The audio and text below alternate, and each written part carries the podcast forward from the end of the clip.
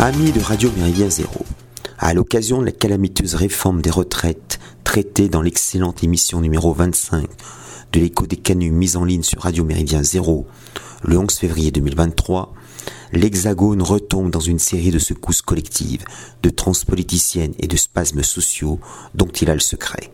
On assiste à une pitoyable tragicomédie au scénario bouffon dans lequel des, lycéens, par ailleurs grévistes du, vendredi pour le climat, brûlent volontiers palettes et poubelles sans se soucier du bilan carbone défavorable qu'ils provoquent.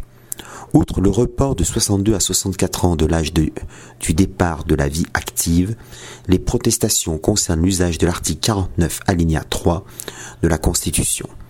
Cette crise adolescente qui s'apparente à une éruption urticante spontanée n'est pas nouvelle. La loi El Khomri sur le travail en 2016 avait déjà suscité un mécontentement semblable. Les principaux contempteurs du 49-3 se trouvent dans les rangs de la gauche radicale. Ils rêvent du grand soir et ont la nostalgie du régime d'assemblée de la Convention nationale en 1793. Dans un pays où les six candidats de gauche, Jean-Luc Mélenchon, Yannick Jadot, Fabien Roussel, Anne Hidalgo, Philippe Poutou et Nathalie Arthaud, recueillent un total de 11 225 271 suffrages à l'élection présidentielle de l'an passé, il n'est pas illogique que 2 à 3 millions de Français affichent leur hostilité à cette loi. La forte contestation relevée dans la France périphérique montre aussi que cette stupide réforme cristallise une vive colère qui la transcende. Certains évoquent une continuité conflictuelle par-delà l'entracte covidesque et peut-être à cause de lui, entre ces grandes mobilisations, les bonnets rouges bretons de 2013 et les gilets jaunes de 2018-2019. Bien des critiques proclament que le 49-3 serait antidémocratique. Opinion grotesque. Cette disposition inscrite dès l'origine dans la Constitution appartient à ce que les constitutionnalistes qualifient de parlementarisme rationalisé. Ces autres outils sont le 44.3 pour le vote bloqué et le 47.1, la procédure d'accélération des débats législatifs dans le cadre des projets de loi des finances. Avant la funeste révision de 2008, le gouvernement bénéficiait de l'article 48, lui assurant la seule maîtrise de l'ordre du jour au Parlement.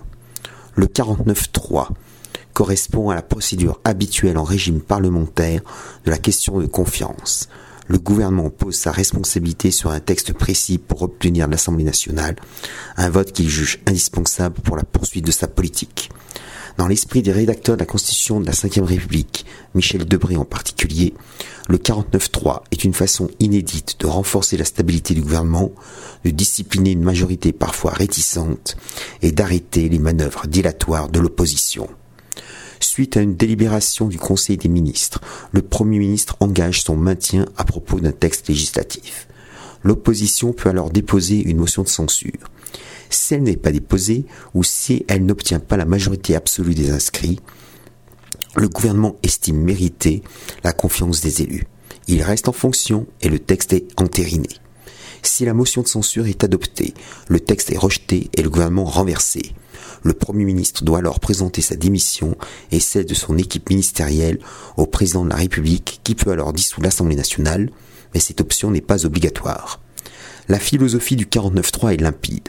Elle applique l'adage qui n'est pas contre moi est pour moi. En effet, en s'abstenant, le député approuve in fine le texte et donc l'action du gouvernement. Le 20 mars dernier, il a manqué neuf voix pour entraîner la chute du gouvernement Borne. Parmi ce déficit de neuf voix, signalons les députés LR et la députée non inscrite de l'Hérault, Emmanuel Ménard, chroniqueuse au, manuel, au mensuel Causeur et représentante avec son mari l'édile de Béziers d'un macronisme d'extrême droite. L'article 49.3 si décrié se coule dans le strict mécanisme parlementaire qui laisse à l'Assemblée nationale la liberté de censurer le gouvernement sans toutefois susciter des majorités négatives de circonstances ou des alliances contre nature. Cette procédure institutionnelle se rapproche en partie de la motion de censure constructive prévue dans la loi fondamentale allemande de 1949 qui contraint les éventuels censeurs à s'accorder autour d'une personnalité susceptible de remplacer le chancelier en fonction. La révision constitutionnelle du 28 juillet 2008, voulue par Nicolas Sarkozy, en a fortement réduit l'usage. Le 49.3 n'est maintenant possible que pour les lois de finances, le budget, les lois de financement de la sécurité sociale et un seul projet de loi par session parlementaire. On ne peut que déplorer cet amoindrissement. Avec le projet de loi sur les retraites, le gouvernement recourt pour la centième fois au 49.3 depuis 1958. En dix mois, Elisabeth Borne l'a employé onze fois. Le socialiste Michel Rocard, entre 1988 et 1991, conserve encore le record avec 28 utilisations consécutives. Ses successeurs immédiats, Édith Cresson 1991-1992 et Pierre Bérégovoy 1992-1993, l'ont utilisé respectivement 8 et 3 fois. L'Assemblée nationale élue en juin 1988, après une dissolution souhaitée par un François Mitterrand réélu, ne donna qu'une majorité relative aux socialistes. Matignon dut composer pendant cinq ans entre les groupes communistes et centristes. À cette époque, le sénateur socialiste de l'Essonne, de 1986 à 2000, et fervent Mitterrand-dolâtre, Jean-Luc Mélenchon, approuvait son usage répété. Le premier Premier ministre de la Ve République, Michel Debré, 1958-1962, l'utilisa à quatre reprises. Les gaullistes n'avaient qu'une majorité relative. Plus tard, entre 1976 et 1981, le centriste Raymond Barre l'utilisa huit fois. Il lui fallait contenir l'animosité d'une partie de sa majorité, les députés chiraciens du RPR, contre son gouvernement lié à Valéry Giscard d'Estaing. Malgré une large majorité à l'Assemblée, le socialiste Pierre Mauroy s'en servit à sept reprises. La première fois fut pour la loi d'amnistie des partisans de l'Algérie française, exigée en 1982 par François Mitterrand lui-même, en dépit des nombreuses réticences d'élus PS. Il faut remarquer que des premiers ministres n'y ont jamais eu recours.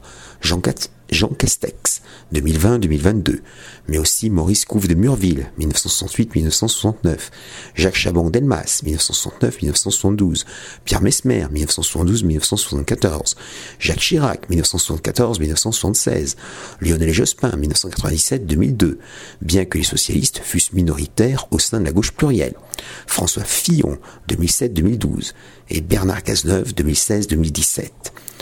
En moins de cinq mois, ce dernier a toutefois pris de nombreuses ordonnances permettant le contournement du pouvoir législatif sans que cela n'offusque personne.